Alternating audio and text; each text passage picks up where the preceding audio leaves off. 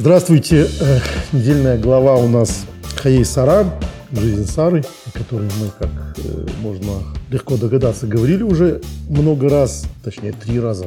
Это наш четвертый цикл.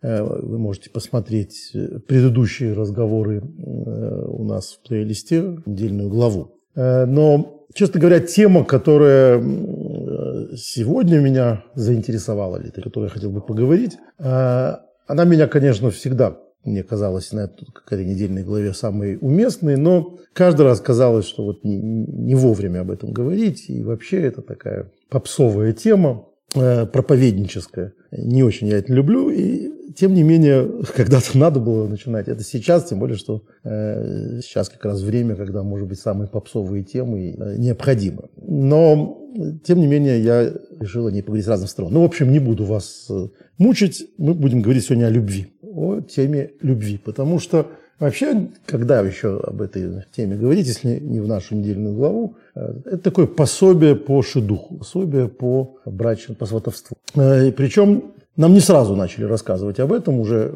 несколько семейных пар известных было. Но мы ничего не знаем о том, как они познакомились, как они друг к другу даже относились по большому счету, потому что, э, например, Адам с Хавой, ну там все понятно, там такой сват, что не откажешься, да и вообще взяли из самого Адама пару, э, знаете, у э, Венечки Ерофеева, у него есть такое слово «дама». Дама – это всегда что-то такое дурацкое игривое. Э, ну вот, э, хочется сказать, взяли ему даму из, из ребра, потому что, там, из какой-то его части, потому что это, конечно, что-то такое игривое, не совсем нормальные знакомства. Дальше мы там и жен не знаем у большинства наших героев, например. Можно предположить, что львиная часть нагрузки по уходу за животными в ковчеге была на, на жене Лота, на жене э, Ноха, Ноя, но мы не знаем, как ее звали. Только Мидриш нам что-то рассказывает. А жена Лота вообще это такой соляной столб. Мы только так знаем ее. Все, что мы не знаем, что она обернулась. Теперь вот только указатели у Мертвого моря нам дают гипотезы, где же, что же такое жена Лот. Ну ладно, это все такие допотопные или, или постпотопные, но близкие к потопу пары. Э, даже когда начинается семейная история наших э, працев, Авраама и Сары, мы не знаем, как они познакомились. Нам об этом ничего не говорится. Но это-то ладно. Но э, тот самый термин «любовь», о котором мы говорим, к женщине, любовь к жене, к женщине, она упоминается впервые именно в нашей недельной, он упоминается впервые именно в нашей недельной главе, э, причем таком месте, о которое, которое вызывает вопросы только тогда, и именно на эту тему поговорим сегодня. Это э, 24 глава, 67 стих, я не буду открывать, если вы хотите, откройте. Но просто там я прочитаю. Это одна фраза, которую мы сегодня будем обсуждать. Э, значит, после всей недельной главы, когда нам рассказывают, э, как э, Авраам послал своего раба, проинструктировав, как искать невесту своему сыну, и главное, где искать, что тоже у нас должно вызывать массу вопросов, о которых мы поговорим. А раб идет и делает все, как сказал ему господин, и, в общем, чудеснейшим образом находит прекрасную девушку. Э, девушка соглашается немедленно с ним идти э, к этому неизвестному человеку, неизвестному ей человеку. И, и дальше описывается, как мы сегодня будем говорить, их встреча, э, довольно странная, первая встреча, что не мудрено в таких обстоятельствах. Ты не знаешь, к кому идешь, то тебя могут ждать какие-то удивления. Э, реакции Ицхака тоже нам довольно мало сообщается. И вот, наконец, все сложилось, они согласились. Вот мы понимаем о том, что Ривка согласилась, мы это знаем из вот самой истории еще с рабом, еще не видя Исхака. Но Исхак, судя тут по всему, тоже согласился. Вот в самом конце всей этой истории хэппи-энд. Какой же хэппи-энд? Вот это самая 24 глава, 67 стих. Исхак привел Ривку э, в шатер своей матери Сары, и взял Ривку, взял Ривку, это Ваикахес Ривка, обладал Ривкой, и она стала ему женой. Это все этапы, которые в Талмуде обсуждаются в качестве процесса приобрет, собственно, замужества и женитьбы. Э, то есть приобретение жены, то, ну, возможно, несколькими способами. Вот такой допотопный, ну, не буквально допотопный, того времени – зачаточный способ. Это, в частности, вот ее введение в шатер. Взял ее, стала ему женой. Такой, мы бы сегодня назвали гражданским браком. Вот тогда это было, явило статус полный брака. Вы думаете, это все конец истории? Вот тут нам, наконец, рассказывают то, что нам бы хотелось услышать с самого начала. И он полюбил ее. Он полюбил ее после всего этого. То есть не до того, как он с ней договорился, там, и, и она соответствовала стандартам отца, если бы он был очень хорошим сыном. Он был, конечно, очень хорошим сыном, но это стоило. Вот он заранее полюбил. Мы, да, поняли, так бывает. Встретил любовь с первого взгляда, о которой мы сегодня тоже будем говорить. Так тоже бывает. По-разному бывает. Нам описывается ну, с одной стороны, очень романтический вариант, потому что само слово «и полюбил ее», еще раз говорю, употребляется впервые. А с другой стороны, антиромантический вариант, потому что он с ней сначала поженился, а потом ее полюбил. Обычно все наоборот. Но вот романтики в этой истории мало. И главное, она кричащая такая, э, кричащая последовательность. Вот сначала он с ней познакомился, потом он ее ввел в шатер своей матери Сары, взял ее, она стала ему женой. И вот тогда, когда любовь должна разбиваться о лодку быта, вот тогда он ее полюбил. И дальше, на самом деле, фраза невероятно важная. И я часто говорю, нехорошо, конечно, так говорить, но ну, Тора – это великое литературное произведение, на самом деле, кроме всего прочего. То есть это, э, вот как Исаак Иманович Бабель говорил, что большая литература – это вовремя поставить точку. Э, точка – это самое главное. Вот Тора, она умудряется какими-то э, бытовыми словами подарить нам такой накал, который ни одна э, другая книга, по-моему, не умеет так делать. Вот он полюбил ее, и дальше написано, и обрел Ицхак утешение после смерти своей матери. То есть это вот, это вот самое главное, это квинтэссенция отношений этих двух людей. Исхак и Ривки. Потому что мы знаем, кто такая Сара для Исхака. Мы понимаем, какая природа их отношений. Да? Она из-за Исхака с мужем шла на на серьезнейший конфликт, она защищала его права, она билась его Мидраж, говорит, что она умерла от того, что узнала о том, что его приносили, там, собирались принести жертву. Э, и мы не знаем, как Исхак э, с прямого текста отнесся к этой перспективе, что отец, в общем, согласился его принести в жертву, и какие, какие у него были отношения как сына и отца с Авраамом нам мы можем только догадываться, потому что ситуация явно вполне обычна. Мы не знаем, такого мы не можем психологически себе предположить. Но как, какие отношения связывали Исхака с матерью, э, то есть единственный сын, э, такой матери, такой преданной матери, ему мы можем себе предположить. Но эти все предположения – ничто по сравнению с этой фразой. То есть После того, как молодой человек, мы с вами когда-то подробно говорили о, возрасте Ицхака, это простор. Но так или иначе, это вот Э, то ли по библейским понятиям молодой человек, то ли по, по, по, и по нашим понятиям с точки зрения Ибн молодой человек, потерявший мать с точки зрения хронологии вот, Торы и Мидраша. Вот это не, не произошло сразу. То есть э, Авраам сразу понял, что Исхаку надо искать жену после этого. Мы можем себе представить, в каком он состоянии. И вот это и наш обрел Исхак утешение после смерти своей матери, это высшая оценка. Это большая оценка, чем полюбил ее. Потому что это не просто компенсация. Полюбил ее и забыл про мать. А нашел утешение. То есть он, он продолжает жить в ощущении, что мать есть. Вот Мир Шалев, писатель, он находит особый смысл того, что он привел в шатер матери. Что значит шатер матери? Значит, что сколько бы времени ни прошло, Исхак хранит комнату матери, шатер мать, пустынных, бедуинские понятия. Видимо, там все вещи на своем месте. Это шатер его матери.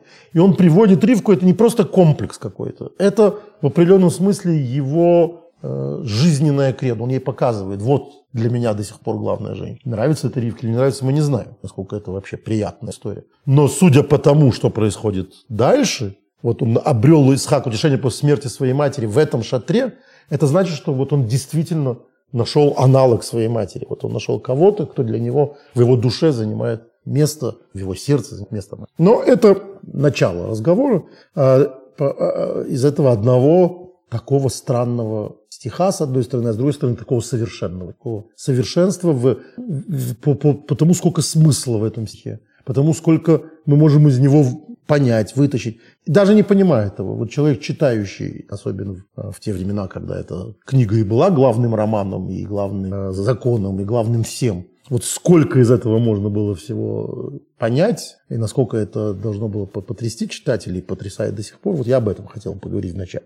Но э, еще раз давайте вернемся к теме, которую мы сегодня будем обсуждать постоянно у Авраама и Сары мы не находим ни слова о их любви. Конечно, на э, фоне мы понимаем, что это очень крепкий брак, это очень крепкое. Но что-то нам мешает считать это торжеством романтики. Да? То есть они, э, мы знаем вот о том, что Сара, с одной стороны, самопожертвенно э, отдает Аврааму свою наложницу для того, чтобы, значит, она родила Аврааму сына. Да, это тех реалиях и ей, потому что это ее наложница, но тем не менее, как мы дальше видим, э, это не, не совсем так стало, это не стал ее сын. Потом мы видим, как она же, Авраама, заставляет этого сына выгнать из дома. Мы говорили подробно э, на позапрошлой беседе о том, что Э, Авраам не соглашается, приходится вмешиваться Господу Богу для того, чтобы Авраам сделал то, что просит его жена Сара. Отдельно надо сказать, что Господь Бог говорит ему, сделай то, что сказал тебе,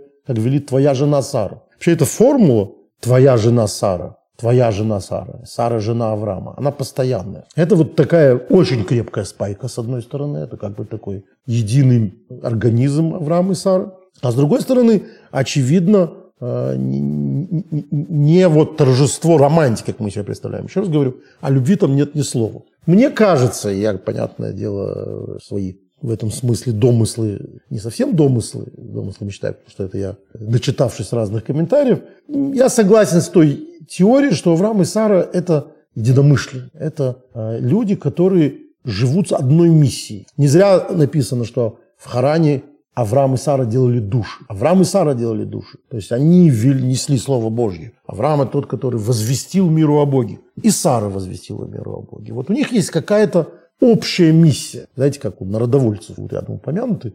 Они там все женились исключительно на членах партии. То есть вот, вот народоволка, но на народовольца. Нельзя было со стороны.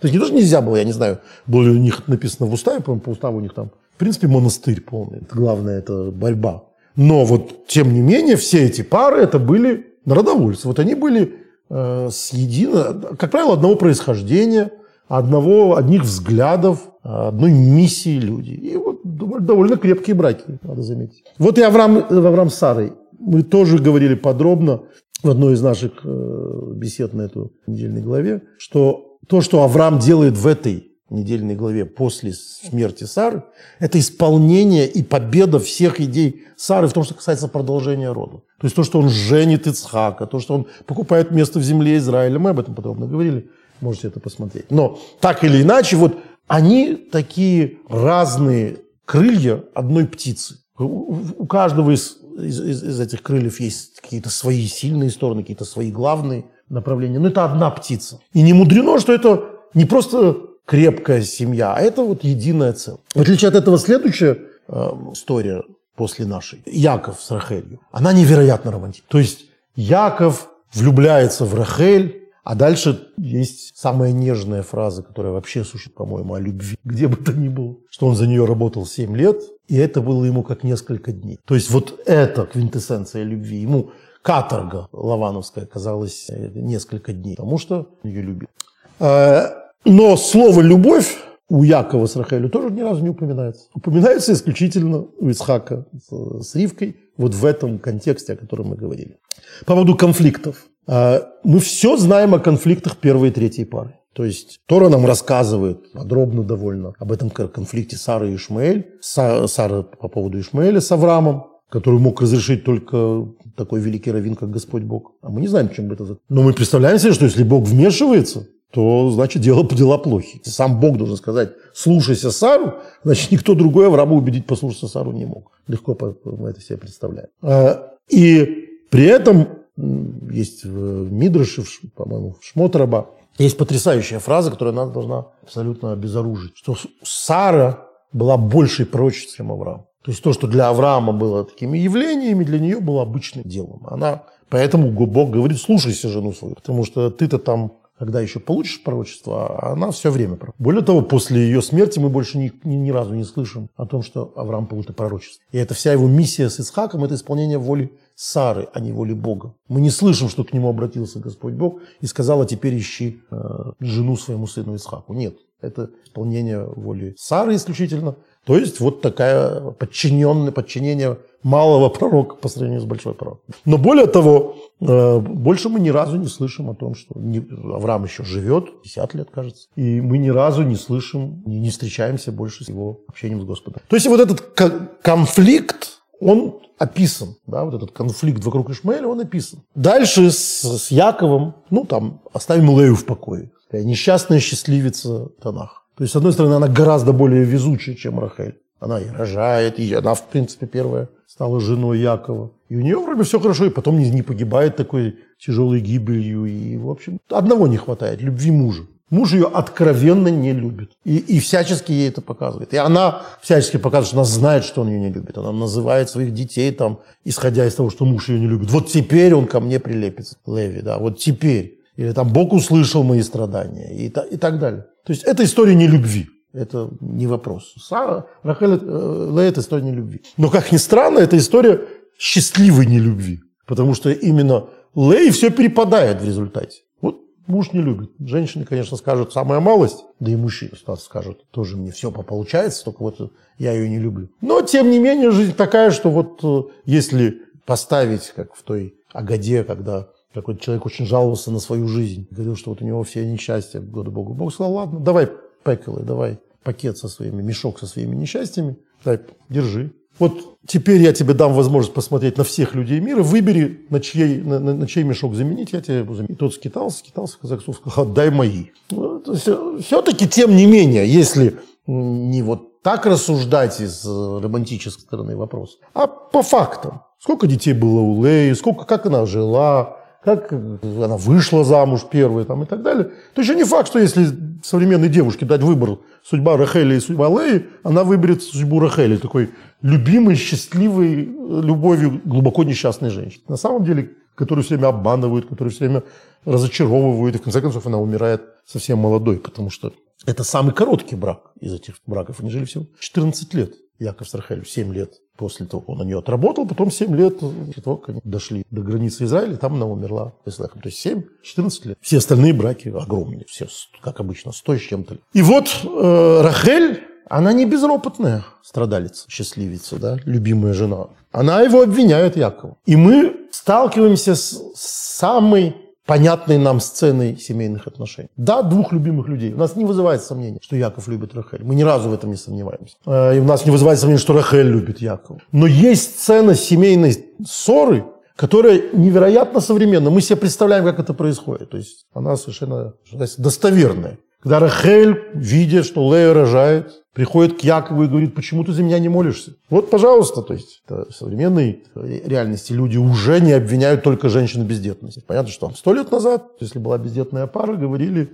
разводись с ней. Представьте, что причина бесплодия он, это вообще не приходило в голову. Сейчас уже, слава богу, понимают, что 50 на 50, 50-50. А бывает вообще удивительно. Два бесплодных человека разводятся, и у обоих потом есть бесплодие. Так история мало объясним, часто. Но тогда вот в этой реальности у нее другое представление. Она имеет дело с Яковом. Она примерно представляет себе, кто такой Яков. Она знает, что он разговаривает с Господом Богом. И она видит, что вот у Лей все получается. Она рожает. А у меня нет, не получается. Вообще, немножко в этом всем есть мотив, который проходит в некоторых других местах Танаха, что некоторые мужья не очень хотели, чтобы их прекрасные жены рожали, чтобы любимая жена рожала. Мы это физиологически представляем. То есть э, мужчина представляет себе примерно, что женщина во время беременности плохо начинает выглядеть, стареет, потом, потом ей надо вынашивать, кормить ребенка, э, потом она просто стареет, изнашивается, а кроме того ей больно, он же ее любит.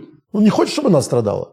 И если у него рядом есть суррогатная мать, которая будет страдать, мучиться, при том, что любимая жена будет только э, плавать, тонуть в его любви, него не совсем плохой вариант. Что такая ситуация, когда у него-то дети есть, ее страдания, что она без детей, он не очень понимает. Мы не видим этого у Якова напрямую, но в других местах мы такое видим, да, несчастную Цилю. То есть мы, мы встречаем такую историю, когда мужья, вот такие много, многоженцы, а не все многоженцы в той, в той эпохе, они, если есть, вот мы узнаем о любимой жене, даже без слова любимая, как я уже сказал, но мы понимаем, что он ее любит, вот он не хочет, чтобы она рожала. Он хочет, чтобы рожала другая нелюбимая, которая для этого и нужна. Не буду рассказывать по этому поводу анекдот. А, и Рахель видимо, что-то такое подозревает. То есть они подозревают, что как Цили там ей наливают специальные какие-то напитки, чтобы она не рожала. А она подозревает, что просто Яков может с Богом договариваться. И вот он не договаривается насчет нее, а договаривается насчет Лей, ее сестры. Та рожает и рожает, она не может. И Рахель его обвиняет в этом. Почему ты не молишься? Мы видим неожиданную вспышку, неожиданную, но психологически очень понятно. Ярости у Якова. Он не говорит, что ты от меня хочешь? Разве я вместо Господа Бога? То есть иди сама молись. Это тоже вот про психологическую достоверность э, Торы. Потому что мы тут узнаем вот в этой, в этой вспышке, что он сам очень переживает. Что на самом деле Рахель его зря обвиняет. Он хочет детей от Рахель. Он хочет, мы дальше видим, что, собственно, из-за сына Рахели, который становится его любимым сыном, происходит вся, вся следующая катавасия. От нелюбимой жены сыновья не то, что любимые. То есть он хочет от любимой женщины. И то, что она его обвиняет в том, что он не просит Господа Бога, это глубоко несправедливо, и поэтому он взрывается. То есть он ей ни разу не говорил, дорогая, как мы встречаем другого персонажа Танаха, который говорит, разве я не лучше тебе десяти сыновей? На мой взгляд, очень сомнительно, выдающая э, такого нарцисса, который вообще не понимает свою женщину. Я тебе не лучше десяти сыновей. Тоже мне успокоил. Вот. Яков ничего такого ни разу ей не говорит. Но он ее и не обвиняет ни в чем. И когда она к нему приходит, любимая женщина, долгожданная женщина, у которой нет детей, она к нему приходит претензию к нему предъявлять, он взрывается. Что, разве я не не, не, не плачу по ночам. Разве я не переживаю? Как ты можешь думать, что это... Ты иди молись. Бога слышит каждый. Не надейся только на меня. Это конфликт. То есть, как у Авраама конфликт с Сарой. Это живой конфликт, живые отношения, живой конфликт. У Ривки. Про Ицхака мы не слышим ни разу о конфликте Ицхака с, с Ривкой. То есть я сказал, Ривка, Рахель. У Рахели есть конфликт. У Ривки мы ни разу не слышим никакого конфликта. Более того, когда мы на следующей неделе будем читать всю эту жуткую историю про благословение, которые... Мы видим все, что угодно. Мы видим изощреннейшую женщину, которая все предусмотрела, которая все организовала и все сделала, как она хочет, понимая все последствия. Умную, расчетливую женщину. Мы не видим только одного. И не слышим ни разу, чтобы она пришла к Схаку и сказала ему, отдавай благословение Якову, потому что Исав такой-то, такой-то. Она не пытается этого делать ни разу. Мы этого нигде не видим. Ах, от нас это могли скрыть? Нет, мы видим конфликты мужа и жены. У всех наших працев. У них такого нет. Она с ним не спорит. Она с ним не, э, не, не ведет себя ни, никоим образом э, вот, как равноправный э, партнер, который может предъявлять претензии. Ничего такого нет. Ни одного конфликта мы не видим у Исхака с, с Ривкой. Ну, давайте вернемся к тому, что же за, за фрукт Ривка, чему ее хотел Авраам. Авраам, пока Исхак еще ничего не хочет. Хочет Авраам, и потом именно ее находит раб Авраама, слуга Авраама. Во-первых, что искал Авраам? Авраам, который живет в земле Израиля, можно сказать, в Кнане, он не хочет, чтобы, жен, чтобы сын его женился на девушках из этого места. Не хочет. И говорит поэтому, что иди в дом на мою родину, та самая родина, из которой ему Бог сказал уйти, я хочу напомнить. Многие думают, что он сказал, иди в дом э, моих родственников. Нет, этого Авраам не говорит. Просто туда, в Харан в, да, в Харан, на, на мою родину. И вот там ищи девушку. Что, в общем, не, не вполне понятно. Почему не, не, не в Канане? Более того, почему в Харане? Харан – это место идолопоклонников. Харано Шальмаком написано. Самое отвратительное место Бога, для Бога. Почему туда надо идти искать? И дальше мы не знаем точно, как давал какие-то Авраам ему описания, кого надо искать, давал четкие адреса, какие города эти. Мы ничего этого не видим. Но мы видим и слышим, что и нам подробно об этом рассказывается на всякий случай два раза, чтобы мы хорошо это запомнили поисках невест для своих детей или для самих себя. Нам рассказывается, как же раб искал невесту. Вот иди туда, не знаю куда. Возьми ту, не знаю, не знаю кого. А он знал кого. Он знал, почему не кананский. И мы с вами тоже однажды говорили о том, что он, в общем, делает примету, он загадывает. Мы подробно разбирались, если вы помните, о том, почему это вообще можно. Потому что при, делать приметы если там прокукарекает столько-то раз петух, я буду делать то-то, это идолопоклонство, этого делать нельзя. Еврею, иудею, но наши праотцы, они в этом ранге. И их слуги тоже, потому что это слуга Авраама. И мы тогда с вами, если вы помните, пришли к выводу, что никаких примет он не делал. То есть он загадывает, он приходит к какому-то месту, приходит за городом, видит дом культуры. Что тогда дом культуры, как мы не раз говорили, это водопой. То есть место, где черпают воду. И он говорит, если выйдет девушка, которая напоит меня, и так далее. Это не примета никакая. Там дальше у него все совпадает. Выходит девушка, давайте это почитаем. А, то есть я просто с, текста буду переводить, потому что тут никаких особых комментариев не будет. Вайора заявит ликроса, ваеймер, агмейн номят маем михадех. Он видит, идет девушка, которая уже набрала воду в свой кувшин и говорит, пожалуйста, налей, налей мне немножко воды из твоего кувшина. Что она ему отвечает? Ватеймар, она ему отвечает. Шсей адойни, пей, господин мой. Ну и все, казалось бы, достаточно. Попросили воду, дала воду, хорошая девушка. А дальше начинается вот это вот все в Тимагейр, в Атейриткадо, и поторопилась. Поторопилась, мы сейчас обсудим. И спустила сама свой кувшин. То есть не сказала ему, бери. Спустила сама свой кувшин. И напоила его. Ватхалы ашкейсы ветемер и э, начала его поить и сказала, давай твоих верблюдов напоим. Это что-то странное, потому что верблюдов там много. Куда мы знаем, что их много. А дальше там все дары огромные. Около 10 верблюдов. 10 верблюдов. Напоить верблюда – это не напоить старого слугу. Это работа, огромная работа. Ее никто этого не просил. Она сама предложила. То есть очевидно, что им надо пить. Но от девушки юной никто не ожидает, что она будет поить этих верблюдов. Это она сама предлагает. Давай я напою. Я тут все знаю, все умею. Тут есть комментаторы, которые говорят, что в принципе этими водопоями не могли пользоваться не местные. Их надо было отпирать. Они были только для местных. Ну, могла бы открыть сам наполняй. Нет, она напоила. А, и вот, значит, у нас было, помните, с самого начала, как она напоила, пей, мой господин, и поторопилась, и спустила один кувшин. Дальше, значит, она говорит, «А, и твоих верблюдов давай-ка я напою. Ватмагер, и поторопилась, опять говорится, поторопилась. Это суетливая девица. Торопится она все время. И вот, значит, она их всех напоила. И пока всех не напоила, она не успокоилась. Я уже много раз говорил, что у Торы хороший редактор, Господь Бог. И мы сегодня уже говорили об этой точно поставленной точке. Точно так же точно поставлены все повторы, все э, инверсии. Это то, что дает хлеб Мидрашу. Да? Мидраш всегда за это ухватывает. И хорошее, чуткое ухо с не очень даже хорошей памятью в купе быстро нас отсылает к истории с торпливостью. Потому что она была всего недавно, в прошлой главе. Давайте буквально прочитаю, что там написано. «Увидел Авраам этих трех бедуинов, которые, впоследствии оказались ангелами, воерец и побежал лыкросом, и напоил их. Он к ним торопился.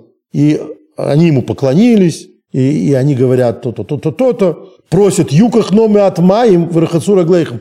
Возьмите, пожалуйста, много воды, омойте ваши ноги. Вода, векопас лехем, высаду и э, липхем, вот я вам дам кусок хлеба, и давайте вы насытитесь после того, как вы отдохнете там, и так дальше. Ваймагер Аврома. И поторопился Авром в шатер. Даже забудем, что третий день после обрезания, и он, в общем, 90-90, 99-летний старик э, в тяжелом послеоперационном периоде восстановления, и зной, и слуги у него есть. Мы о нем много чего знаем. Нет, он сам побежал, поторопился. Ваймагер. Ровно, ровно это же, это же слово. Там вот Тимагер, потому что женского рода Ривка. А здесь Ваймагер Авром. Ойлело, Ойло, Соры, Ксори, Ваемер, Магари. И сказал ей, поторопись. Вот какая-то вот эта торопливость, она явно тут красной линией проходит. И дальше, значит, это продолжается, и, и поторопился, и поторопился, и побежал, и дал им, побежал, и побежал, и все время бегает, все время торопится. О чем нам это разговаривает? О чем это, этот глагол «поторопился»? Нам говорит об услужливости. А не просто желание людям или готовности помочь путнику, в обоих случаях путь, а о такой готовности, которая выражается в торопливости. То есть я хочу тебе помочь больше, чем ты просишь, и больше, чем я могу. Я буду не просто идти, а я буду торопиться. Вот эта торопливость, это, судя по всему, один из главных, ну, в купе со всем остальных, один из одна из главных примет, один из главных символов того, какую девушку надо Ицхак. Нужна девушка, которая тоже торопится помогать гостям. Не просто помогает гостям по закону гостеприимства. Помните, мы рассуждали про э, Мидраша, о том, как Авраам навещал Ишмаэль. И там первая жена сказала, не, не дала ему ничего, и он сказал, что надо менять опоры дома. И вот он взял Фатиму, вторую жену из Египта, которая напоила его. То есть мы видим, что Авраам все время своим детям в этом Мидраше да, ищет в первую очередь жену, которая гостеприимна,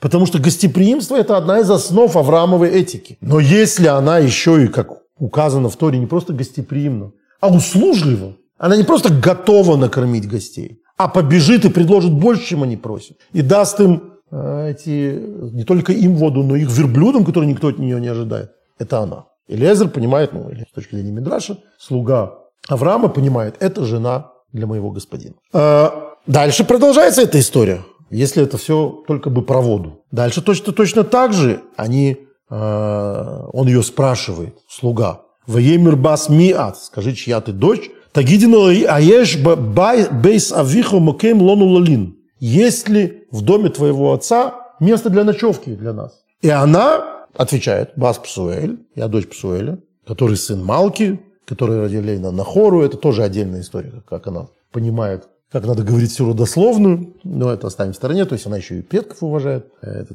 отдельный маргинальный мидраж. Но главное впереди, в Теймер Гам Тейвен, Гам Маспри, Миспри, у нас есть и солома, у нас есть, все у нас есть накормить твоих животных, Гам Моким Лолун. Вот это слово, которое он, он ее спросил, есть ли место для ночевки на иврите, Лолин. И он говорит, это вот прямо здесь, Лолин, переночевать. Она ему отвечает, Лолун. То есть она отвечает какой-то друг, друг, другим словом. Это форма одного и того же слова, одного и того же глагола, только разница, и этим иврит прекрасный язык своей емкостью. Лалин это одну ночь, а лалун это сколько надо, много ночей. То есть она во всем говорит, что, причем она ни с кем не советуется. Она утверждает, что э, все это есть. Тут уже можно забегать вперед и попытаться в этом найти объяснение тому, что хотел Авраам. Почему он не хотел девушек из Канаана. Написано, что они там набрались всяких египетских э, мерзостей, в общем, были нескромные в отношениях с мужчинами, но, но мог бы найти и скромную. Но по законам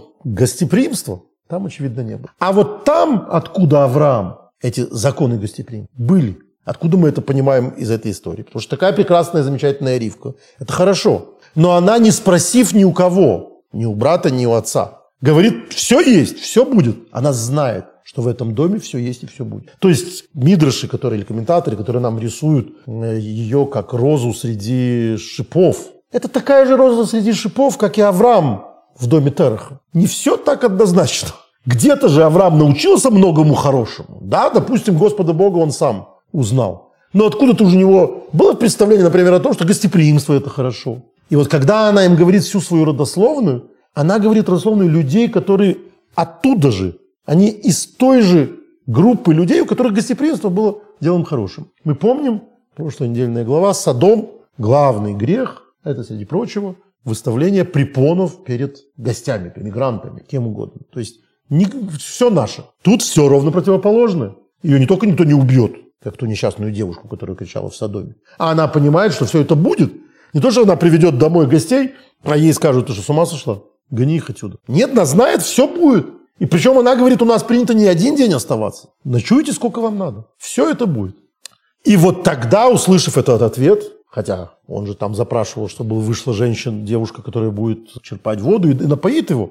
Нет, выслушав все это, написано «Вейкету иш, вейштах валаше». И тогда заплясал народ, э, человек, слуга, и поклонился Богу. Вот ровно то, что сказал мой господин. Мы не знаем о том, какая она прекрасная, красивая, мы ничего об этом не Но она воспитана ровно в тех традициях, которые для Авраама принципиальны. Вот это для него принципиально. Это то, почему он хотел взять именно из этих мест девушку. Потому что это она умеет. Ну, можете себе представить, да, что есть вот места, в которых известны э, нормы жизни вот такие. Как раньше Э, был в 30-е, 20-е годы, в очень многих воспоминаниях ты видишь, что там второе, третье поколение городских жителей, бывших крепостных, там, 60-х годов еще, до, до свободы 61 года, или даже просто из деревни выбившихся в люди, как правило, через приказчиков, там, которые работали приказчиками, а потом становились сами хозяевами дела, становились богатыми людьми, они привозили себе жен все равно из деревней, из деревень.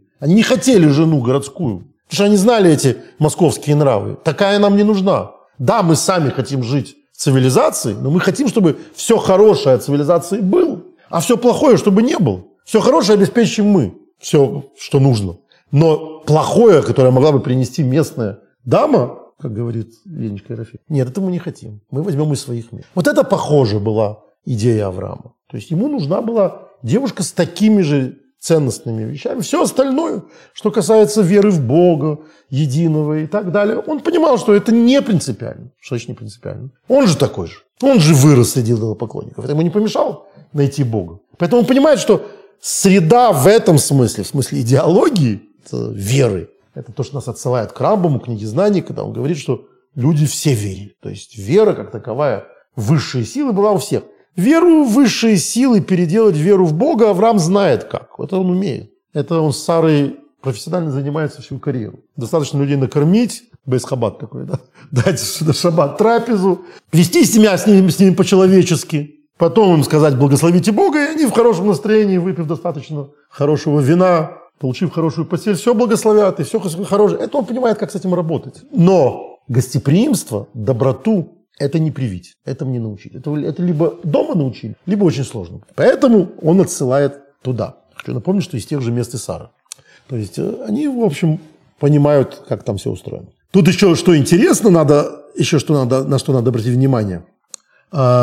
Про эту историю с... Э, все помнят, что, значит, она э, с этими верблюдами. Но там важнее. Там есть продолжение доброты, вот это вот гостеприимство, да. Но главное, она постоянно говорит гам, гам. Гам тевин, гам маспы, гам, э, там, гам мокрым лун. И это еще есть, и это еще есть, и это еще есть. То есть, вот кроме того, что ты просишь, есть еще что-то. Это вот такая высшая степень гостеприимства. То есть, мы вам дадим больше, чем вы хотите. Что говорит в результате э, раб, что говорит слуга? Бору хашем элакей адойный, авром ашерлой азав хаздой. Благословен Господь, Бог моего господина Авраама, который не оставил милость его, доброту его. Тут надо сразу сказать, как это место объясняет Зога, что значит не оставил доброту. А оставили, надо сказать, Ашерлой Озав Ойсой, не оставил Авраама. Почему что значит не оставил доброту его? Ну, это мы постоянно говорим о том, что на уровне сот, на уровне тайны, э, Кабала или, как я напоминаю, Филон Александрийский, видят в историях про отцов историю про божественные качества. То есть, ну, понятно, что был и Авраам, но Авраам – это воплощенная доброта божественности на этой, на этой земле. Он колесница для божественности, для божественной доброты именно. Скажем, Исхак для божественной строгости, там, дисциплины, о чем мы будем. Э, Яков – это такая средняя линия, Тиферет. Но они вот воплощение, то есть Бог сам здесь не действует. Ему нужна колесница его качества, потому что Бог бесконечный. И вот это его доброта – это Авраам. Поэтому, когда здесь говорится «благословен Господь», когда он говорит «благословен Господь моего хозяина Авраама», который не оставил доброту его, что это качество Авраама, оно вот, пожалуйста, вот это хаздо, та самая доброта его, Авраамова, вот она. Она есть здесь. Она вот в этой ривке воплотилась. То есть это история про человеческую доброту, которая выяснена божественна. Добрый человек, принимающий гостей, он подобен Господу. Он ведет в этот мир Господню милость. Поэтому что благословляет раб? Милость Господня. То есть вот она здесь, милость Господня, она не на небесах, она здесь. В ком она проявляется? В ривке. Дальше, после всего этого замечательного описания, вот она, вот а, раб понял, что это она. Дальше он знакомится с ее родственниками и договаривается с ними, начинает с ними вести переговоры. И это еще один пункт по поводу того, как вообще надо жениться. Потому что, ну, я не знаю, у кого какой опыт, но Э, опыт отцов-дочерей заключается в том, что детям надо объяснить, что, знаете, есть такой циничный анекдот о том, что ну, в еврейском изводе, что парень приходит к шатхану, к среднику, к брачному агенту, и описывает, кого он хочет. Он говорит, ну как, ну хочу, чтобы была красивая, умная, добрая, желательно бескорыстная, гостеприимная. Он говорит, ну на пять шидухов ты мне уже набрал. Пять этих девушек, кейсов ты мне уже описал. Теперь расскажи, какую ты хочешь. Так не бывает как На самом деле мы сейчас перейдем к тому, что так бывает, конечно. Но то, что юноша или девушка должны понимать, что при выборе спутника жизни, как бы, этот спутник, как, как бы этот выбор не осуществлялся, нужно прислушаться к тому, как себя ведет Ривка. Вот мы только что видели очень добрую девушку, которая готова помогать и так далее. И нам, в общем, представляется, что у доброты всегда есть один недостаток. Доброта, она безотказна. Добрый человек, он может быть рохлей. Он может быть таким крем-брюле, да, таким, как у Чехова это называлось душечка. Вот она была много раз замужем, и все время то, то она была за либералом, то она была за монархистом, то, то последовательно победоносцем. И она все время была, разделяла идеологию своего очередного мужа. Такой, в общем, ну, к сожалению, и мужчины бывают такими душечками. понятно, это не гендерный шовинизм, просто он написал женщин. Но это не важно, какого пола это существо. Люди, которые меняют свои убеждения в зависимости от босса, от э, обстоятельств, или колебался вместе с линией партии, да, там знакомые. Это, в общем, понятный вариант. И вот это мы еще не знаем про Ривку. А насколько она своенравна, насколько она может настоять на своем, мы же еще ничего не знаем про то, что будет потом с сыновьями. Вот они, значит, обо всем сговорились. Да, они видят, что это очень приличная семья. В основном они ориентируются на, на, на верблюдов, много чего привезли. Богатая семья. Мидраш расписывал, показал купщую, что все имущество записано на Исхака. То есть он, он теперь вот хозяин. Их есть Пойдет. Хороший брак, все замечательно. Но воемру никлу найру. Надо позвать девушку. Вынешал спиру. И спросим ее. Выиграла Ривка, и зовут Ривку. Воемру элего, а телхима и шазе. И говорят, там Авраам потребовал какую-то странную вещь. Он попросил раба не просто найти невесту, а привести ее. Но тут есть некоторый недостаток один. В общем, люди не знакомятся заочно. Помните, в «Калине красной», что бывает, когда знакомятся заочно.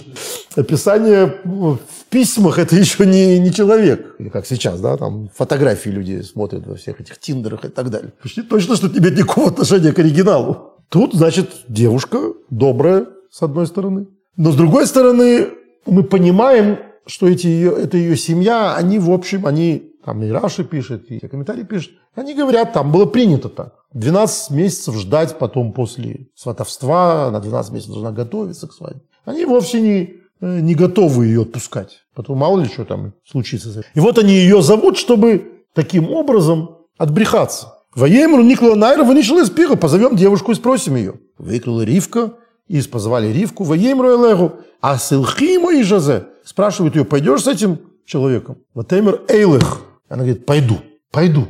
Вот Эйлех, пойду. Это то, что какая-то в каждой жених и невеста на каком-то этапе должен сказать. Пойду. Я не знаю, что там. Потому что, да, в этой ситуации мы еще будем видеть, что будет при знакомстве. Но на самом деле мы понимаем, что три встречи, пять встреч, год встреч все равно не делает человека тебе известным. Все равно, во-первых, ты никогда не поймешь все его недостатки. Во-вторых, вот то, что я говорю насчет пяти э, девушек. На самом деле, если тебе девушка понравилась, или если тебе парень понравился, ты не видишь его недостатков, ты любишь его недостатки. Тебе уже все дорисовывается. А дальше начинается быт. И, во-первых, выходит наружу все тобой дорисовано, что это дорисовано. Этого на самом деле нет. Во-вторых, на каком-то этапе свежесть, то, что тебе в этом человеке нравилось, уже приедается. Ну, сколько можно смотреть на самую красивую вещь? Она уже приобретенная, уже теряет свой, свое великолепие, да? И вот это так или иначе надо понимать, что мы женимся не на идеалах. Что дальше делается, это следующий этап. Но когда ты женишься, ты, даже когда тебе все понравилось, даже когда ты не видишь никаких недостатков, может быть, родителям стоит объяснить своим детям, недостатки есть. Они для тебя должны быть достоинствами потом. Ты должна научиться, ты должен научиться не пытаться этого человека потом под себя все время менять, не пытаться его рихтовать, не пытаться его изменять, а помнить, что ты любишь не, не, не, вот, не, не его достоинства и недостатки, а его. Со всеми его достоинствами, со всеми его недостатками. Эйлых, пойду. Вот такой, какой есть, за него иду. Беру, да? Вот это ее эйлых, оно на самом деле совершенно неожиданное. Пойду. Что за пойду? Мы видим, что девушка честных правил. Кому она идет? Ну, допустим, мы могли бы это описать все ровно противоположно. Вот какая она добрая с э, водой и, э, и, и жильем, Такая же она добрая, и говорят, хочешь пойти? Пойду. А дальше нам рассказывают о их первой встрече. Она идет с, с рабом, и вот, наконец, она встречается, э, встречает Исхака. Встречает Исхака, который вышел погулять в поле. Тоже такая романтическая история. Вышел погулять в поле. Это погулять имеет много значений, много, многозначное очень, но не, не важно. Она едет на верблюде. И Тора говорит, «Ватисо ривко эсейнеро, ватерес исхок». И вознесла Ривка глаза и увидела Исхак. Можете проверить. 24 глава, 64 стих. Она на верблюде, куда она вознесла глаза? Со второго этажа она, ну, может быть, какой-то мидр скажет, что это значит, что э, Исхак был трех метров роста, но я такого не читал. Вот Иса и Нега – это всегда в Торе обратила глаза к Богу. Вознесла глаза к Богу. Хоть она и была на, э, на, на, на этом верблюде, ей нужно было вознести глаза вверх. Значит, тому, что выше Исхака. То есть тут, в общем, более не менее, даже не мистическая история о том, что идея о том, что девушка начинает думать о том, что, что стоит за этим человеком, о будущем с ним. Не на него смотрит, а на то, что, что меня с ним ждет. Она смотрит в высь. И она видит, она видит уровень Исхака. Она понимает, что это, ну, грубо говоря, про отец, да? Она не смотрит на себя как на проматерь, а он про отец. И э, она видит его скрытую часть, поэтому она смотрит вверх. Не на него, а вверх. И она понимает, что это возвышенный человек, что это человек огромного уровня. Грубо говоря, человек, о котором через 3000, 4000 лет мы с вами разговариваем. Вот ей такой достался. И вот, что, она, что с ней происходит с этим, когда она видит такого великого человека. Она падает с верблюда. Ну, падает или, или...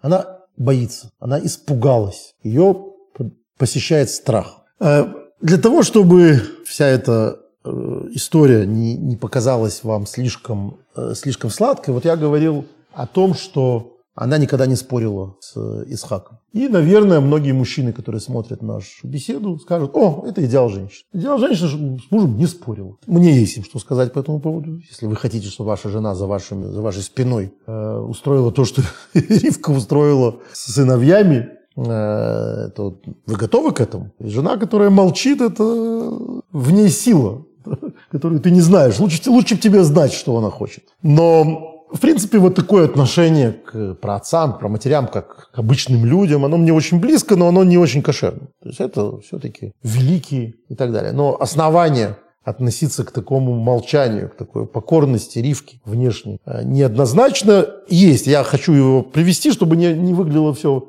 вот таким крем-брюле. И это, на секундочку, нациф из Воложина. Нациф из Воложина – это знаменитый брисский раввин Нафтали, Нафтали Цвиигуда Берлин в XIX веке, который жил, ну, знаменитый брискер, один из брискер, брискеров. И вот он говорит, что в этой первой встрече и реакции Ривки заложено э, то, что мы дальше будем читать. Вот это воровство благословений. История с аферой благословений. Почему? Э, написано, у нас описано, вот она, ей говорят, это твой муж.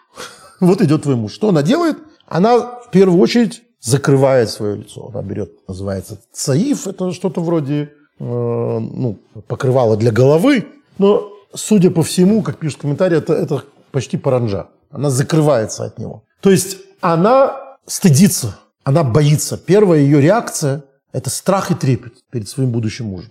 Потому что она думает, что она недостойна быть его женой, э, и в ее сердце поселяется страх. Это цитата, сейчас все, что я говорю, это цитата из Нацила. И она не была никогда, говорит он, с Ицхаком, как Сара с Авраамом. Как Сара с Авраамом и как Рахель с Яковом. У них никогда не было в результате взаимоотношений доверительных, которые обязательно вызывают скандалы, вызывают ссоры, вызывают э, э, кризисы в отношениях. Этого у нее не было. У нее было ровное отношение покорности. А когда в сердце ее поселялась какая-то обида, лой божий дабр, эти, Авраам с Сарой, Рахель и Яков, когда друг на друга обижались, они не стыдились об этом сказать. Они выясняли отношения. Вот мой покойный отец, он мне э, в день свадьбы моей, вообще он мне никогда в жизни не говорил нравоучений. Было все так, опасность, так не делал. Максим. Я просто забегаю, ну, отвлек, отвлекшись, когда рассказать, мы с ним, когда я был маленьким ребенком, ну, мне, наверное, было лет 7-6, я и он, и мой брат, мы шли по, по улице, Э, и шла какая-то женщина с э, ребенком, видимо, с синдромом Дауна, сейчас понимаю задним И, и мой брат как-то мне сделал какую-то гримасу, пока, ну, передразнил этого ребенка. Что-то. Я не помню никогда отца в таком разочаровании. Вот он, э, он его не ругал, он его не ударил, не было. Он на него просто посмотрел и сказал, люди себя так не ведут. Все, штрих. Но я это запомнил на всю жизнь. То есть это я к тому, что он никогда не, он не, не, не прочитал нам лекцию по поводу того, что там, как надо относиться к людям, у которых ограниченные возможности. Ничего этого, вот то, что сейчас там дети учат толерантности, там в школах, ничего этого не было. Но свою прививку толерантности я получил больше, чем эти дети на всю жизнь. Так себя люди не ведут. Это не, не по-людски. Точка. Так вот, в день свадьбы, когда это мне уже было 23 года, то есть э, уже можно было говорить, а он ну, мне вдруг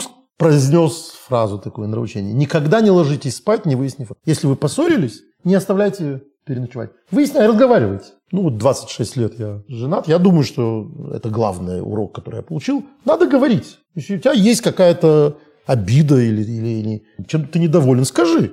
Во-первых, дай возможность объясниться. Во-вторых, дай возможность извиниться. В-третьих, дай возможность не извиняться, не объясняться, а знать, что это вот принцип. Выясни отношения. Это тоже пишет Нацив. Папа, я думаю, не, не им руководствовался, а просто своим собственным опытом, своим опытом общения с другими людьми. Но Нациф это говорит, вот это недостаток отношений Ицхака с, с Ривкой, и Ривки с Ицхаком. Вот как она его увидела первый раз и преисполнилась трепетом и страхом, вот этот трепет и страх были у нее перед ним всю жизнь. Они никогда не выясняли отношений. Если она на него обижалась, если ее что-то, чем-то она была недовольна, она ему об этом не говорила. Выхол зе агдома лиси паршивый паша стоилдес. И это все, то, что мы узнаем, как она первый раз на него отреагировала, это предисловие, говорит Нацив, к истории, которая придет в главе Толдот, когда у Исхака и Ривки явно совершенно противоположные взгляды. Исхак любит Исава, Ривка любит Якова. Мы понимаем, что никакая мать не скажет отцу, почему ты любишь этого больше, чем это. Но она могла ему объяснить все свои доводы. Она могла рассказать ему, что она видит, какие недостатки она видит в Исаве, какие достоинства в Якове. Ничего этого не происходит. Она ему ничего этого не говорит. У Микол моким ломо царив калев ламит Исицха колдаса бедворим нехохим. Ки дасаем из кесов ракцайт бепив. То есть мы знаем, за что Яков любит, э, за что Исхак любит Исаву. Напрямую за то, что Исав его дурит, там, лукаво с ним общается. Цайт бепив. Цайт бепив это буквально подлавливает его на слове. Но это многозначный очень термин. Там и то, что он его кормит с охоты, и то, что он э, с ним учится и задает ему такие вопросы, которые папе понравятся. То есть он умеет словами его заманить. Замануха такая. А она это все видит, Ривка. Ну, ну скажи же мужу. Не только ради Якова, даже ради Сава. Скажи, что он, он на самом деле нечестен с тобой, если ты так считаешь. Ничего такого она не говорит. Млоймоса, у нее не хватило душевных сил попытаться убедить Исхака тому, что, в том, что ей было очевидно. Что она знает истину, что Исав на самом деле только подлавливает его, то есть, то есть обманывает. Хеном сейчас оброхась. И когда пришел момент благословений, Илугой с Ривкой им Ишок мой ссоров и рохил Рахели Маншерин. Если бы Ривка была с, со своим мужем в таких же отношениях, как Сара и Рахель со своими мужа, мужьями, Лоя магия без обоев, не случилось бы того, что... А что произошло? Это он пишет Гэмик Довер, это кто не верит. Просто я почему подозреваю, что кто может не верить, потому что в свое время Равина Штензальца, э, Равина один Израиля, чуть ли не Херем, не, не, не анафемировали за то, что он написал книжку о героях Танаха вот с таким подходом. Про людей, у которых свои отношения, своя психология. И, значит, на него набросились, что это, что это наглость, так говорить о, о про матерях и про отцах, как будто это твоя, твои соседи. Ну, я уверен, что там было примешано какие-то дополнительные причины, потому что это какая-то ерунда, по-моему. Зачем нам об этом всем рассказывали тоже? Чтобы мы считали, что это все исключительно эманации божественные. Это же нас чему-то учит. Ну вот, нацив, вполне даже никто бы не посмел слова сказать против него. Ни в его времени, ни сейчас никто не посмеет. Это один из выдающихся раввинов Израиля. Он говорит напрямую. Она боялась Ицхака, она была преисполнена трепета перед Исхаком. И это помешало им выстроить доверительные отношения. И поэтому в результате случилось несчастье. Он считает это несчастье. Братья разругались, э, чуть ли не войной пошли друг на друга. Обман произошел. Все это не, не есть хорошо. Мы знаем, что Авраам не хотел Ишмаэля выгонять. Сара его убеждала. Вмешался Господь Бог. Ну, может быть, и здесь бы вмешался Господь Бог. Мы не знаем. Мы никогда не узнаем. Потому что Ривка не попробовала. Почему не попробовала? Вот он говорит, зачем она рассказывается о том, что она его испугалась сама? Испугалась, трепетом преисполнилась. Вот он говорит, это предисловие, как же она могла так дальше с ним поступать? Потому что ей было легче его за спиной обдурить, грубо говоря, чем выяснять с ним отношения, чем пытаться, а она к нему придет его переубеждать. Нет, это не, неприлично, это не, не в их отношениях. У них совершенно другие отношения. В общем, это просто такой от, отход от э, романтической линии, но это оставим на полях мнения Нацива, просто потому что вернемся к главному. Единственный раз, когда написано, что кто-то из праотцов любил свою жену, это именно Исхак. Так, заметим, что не написано, что Ривка его любила. Мы догадываемся. Что мы знаем в отношении Ривки? Что она его боготворила. Да? Вот она его... Но вот такое боготворение, которое при этом позволяет устроить целую комбинацию для того, чтобы сделать не то, что он хочет, не споря с ним.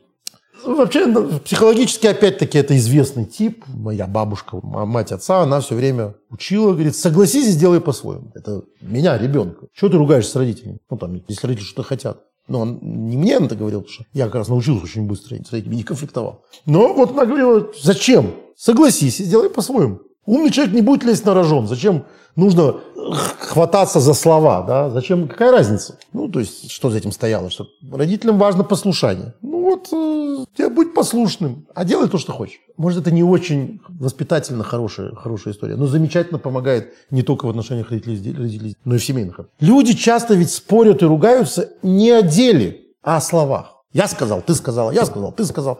Я говорю так, ты все время говоришь так, неуважительно говоришь, уважительно говоришь. Люди не, уже забывают, из-за чего, собственно, они спорят. Форма гораздо хуже, чем, э, гораздо сложнее дается, чем само содержание. Поэтому, возможно, Ривка, как очень мудрая женщина, понимала, что надо сделать по-своему, а с мужем не спорить. Потому что сам факт спора с мужем, может быть, будет гораздо хуже воспринят и приведет гораздо худшие последствия, чем сделать как, как надо. Как надо, она знает. То есть этот трепет, он на самом деле только трепет в отношениях, а не трепет перед личностью Ицхака. Он же знает, как лучше. Нет, она понимает, что он не знает, как лучше. Может быть, иногда она знает, как лучше. Но если она знает, как, знает, как лучше, не надо давать ему понять, что она знает это. Надо просто сделать так, как, как лучше. Это вот такой, значит, компромиссный вариант. А, вот эта вот история про то, что она а, себя закрыла из страха, это общее. Мне место так комментирует, например, Рави Авадия с Форном в 15 веке. Э, она боялась на него даже смотреть. Ира Мегабит она закрыла, чтобы на него не смотреть. То есть он, настолько он для нее был идеалом. Э, по поводу любови давайте немножко поговорим. Я сказал, что первая, единственная любовь между мужем и женой э, у праотцов, это, о которой сказано, это Исхак. Вообще любовь, слово любовь в разных корнях, в разных формах употребляется в Писании 253 раза. И Например, Исхак, Исхака любит. Кто Исхака любит? Нам, как уже было сказано, не, не, неизвестно, что Ривка его любит прямым текстом. Его любит отец. Когда мы об этом узнаем? Мы узнаем это во время испытания, самого страшного испытания в жизни Авраама, когда этого сына велят привести, принести в жертву. И Бог ему говорит, возьми своего сына, которого ты любишь, Ицхака. Вот это, которого ты любишь, говорит Господь Бог. Он знает, что это любимый сын. Это первая любовь. А, в этом смысле есть интересный комментарий, который я когда-то читал, о том, что а, у Исхака есть прививка в жизни от вот настоящей любви, как что люди считают настоящей любовью, что любовь, настоящая любовь – это вот глубокое чувство в первую очередь. Он уже видел, как именно то, что его по-настоящему любит, чуть не привело его, его не принесли в жертву из-за этого. В этом смысле его любовь к Эсаву Эсав, многие наши мудрецы говорят, что это деятель, асе, да, тот, который делает. Это тот, который делом занимался. Он почитал отца деятельно. Он его кормил, он с ним разговаривал. Яков, очень может быть, напоминал ему своего отца, Авраама. Яков – это такой духовный человек, который сидит в шатрах. И, конечно, очень любит отца. Но чем на практике эта любовь закончится, мы не знаем. А здесь практика вот она. Кормит, слушается, одевается. Исав мы об этом будем говорить на следующей неделе, очень почти, почтительный. Он символ почтительности в Торе. Яков потом оставит отца. Поэтому вся эта любовь, она не стоит того, что хочется Исхаку. Потому что Исхак понимает, между любовью и практикой вот э, пропасть. И может жертвенник оказаться. Жертвенная любовь, причем пожертвовать готовы были им. А, вот вторая любовь э, – это любовь Исхака, мужчины к женщине, к его жене.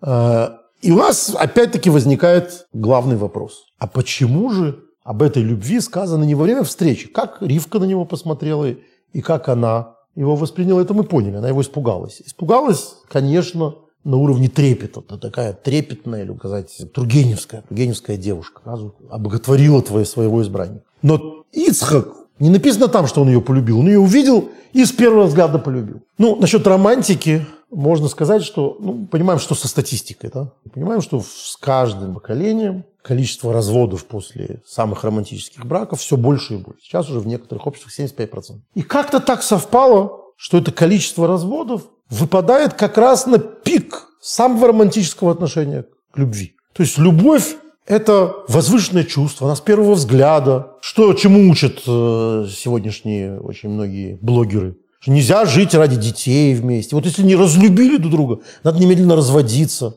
Разлюбили. Любовь. Вот э, принцесса Диана пишет своих, говорила в своем интервью, как она была потрясена, когда в день их свадьбы или помолвки журналисты спросили, они вышли журналистам, и э, спросили ее, э, любите ли вы, влюблены ли вы? Она сказала, потом спросили его, влюблены ли вы? Он сказал, кто бы еще назвал, что объяснил, что такое любовь. Это ее глубоко поразило. Ну, на самом деле, он ее не любил никогда, и тогда его заставляли на ней жениться. Действительно, это ужасно. Но кроме его реакции, ее реакция важна. Кого ты любишь? Ты любишь принца, которого тебе показывали по телевизору? Ты, ты с ним знакома? Ты что-то о нем знаешь? И похоже, что главный разрушитель семей – это такой маленький поселок на горе в Калифорнии, который называется Голливуд. Потому что 90 минут фильма нам рассказывают о хэппи-энде больших любовей. Ну, на 90 минут это хватает, на 90 лет не хватает. И мы часто видим, что в сиквелах они разводятся. Но в жизни это так. Вот от того, что люди получают в качестве не просто идеала, а единственной нормы любовь с первого взгляда, да я увидела, и все померкло, и ты увидел все. Это все прекрасно. Очень хорошо, что, это, что было бы это так. Но, во-первых, надо понимать, что это минута. И эта минута, скорее всего, ошибочна. Это химия. Это что-то стрельнуло в голове. Скорее всего, 99%, что это ошибка. То, что тебе понравилось, это не то, что на самом деле из себя этот человек представляет. Что ты дальше будешь любить? Вот в хасидизме э, одна из вещей – это то, что к молитве надо готовиться. То есть человек должен размышлять, медитировать. Мендел Футурфас, известный хасидский наставник, он спрашивал ребят, он был подвательным в Ешиве, Машпи, он говорил, с чем ты сегодня молишься? То есть расскажи, что ты учил. Ты, ты как собираешься любить Бога? Чем? Где у тебя угольки для, для этого огня? Вот в семье все ровно так же. Была ли любовь с первого взгляда? Или не было любви с первого взгляда? В этом смысле не принципиально. Была романтическая встреча на вечеринке, на дискотеке, в ресторане, на улице. Я оглянулся посмотреть, оглянулся ли она, не посмотреть, чтобы не оглянулся ли я. Неважно. Может быть так. Я не, не, не о том, что это обязательно не, не работает. Но это никак не влияет на процесс. Да. Потому что дальше начинается жизнь. Допустим, это оглянулся посмотреть, не оглянулся ли она, заканчивается свадьбой. Вот со следующего утра начинается жизнь. И как эту жизнь прожить в любви? Нас учит этот стих в Торе. Полюбил ее. Любить ее – это работа. Это ежедневный труд. Вся ваша химия, все ваши физиологические стремления, другие, так, гормоны и так далее, это пройдет. А чем вы дальше будете молиться? Чем вы дальше жить будете? Если вы живете этими голливудскими представлениями исключительно, это как э, рассказывают, знаете, когда Утесов принимал на каком-то конкурсе, значит, исполнителей. Говорили, этот на, на, на день, этот на, на неделю, это на, на год. И говорят, что Пугачева пришла в цирковое училище поступать тогда. И они принимали. И Утесов сказал, это навсегда. Вот это навсегда, это как у вас будет? Вот на этом, на то, что ты оглянулся посмотреть, на первой встрече, на голливудском сценарии, который ты себе в голове выстроил, на книжных каких-то делах. Вот э, у Пушкина есть эта замечательная фраза о, э, о Татьяне, что я сейчас не процитирую точно, хотя когда-то знал наизусть отрывок, а что она встроила себя по книжной мудрости. Вот они читали эти дурацкие романы конца 17 века, конца 18 века, французский, где там, значит, этот какой-то Гарольд, там что-то, и вот она за ним пошла, и вот, а вот его э, увезли на остров в оковах, и он, значит, в этих оковах, она за ним поехала. Но дальше-то что произошло? Эти барышни кисельные, которые читали эти романы, они дальше поехали в Сибирь за своими мужьями, княгини и графини, и прожили с ними там 25 лет. Потому что при этом э, вот воспоминания есть очень интересные у Конских и по всех остальных. До этого у них могло даже не быть любви.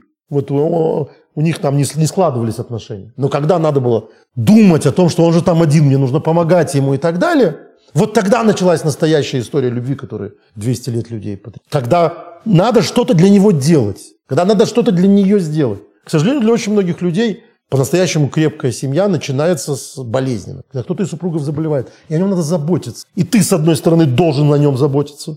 Ну, потому что ты же не подлец. И, может, уже нет никакой любви особой. Ты начинаешь заботиться о нем. И она начинает понимать, что ты ее любишь, потому что любовь, она вот, она в этом, а не в пустых серенадах, не в, не, не, не в разговоре, какая ты прекрасная, как я готов для тебя пойти на смерть. Нет, вот сейчас, когда ты этим занимаешься. Есть замечательная история, которую мне кто-то рассказывал, как, как какому-то каббалисту, такому практическому каббалисту, равину. Пришел человек со страшной совершенно идеей. Ну, хорошо, что у нас есть каббалисты, а не киллеры. Э, говорит, я ненавижу, я не могу, мы женаты пять лет, я понимаю, что я не, не могу. А развестись тоже не, в нашей среде это, видимо, какие-то сифарские евреи, там, восточные евреи, тоже нельзя.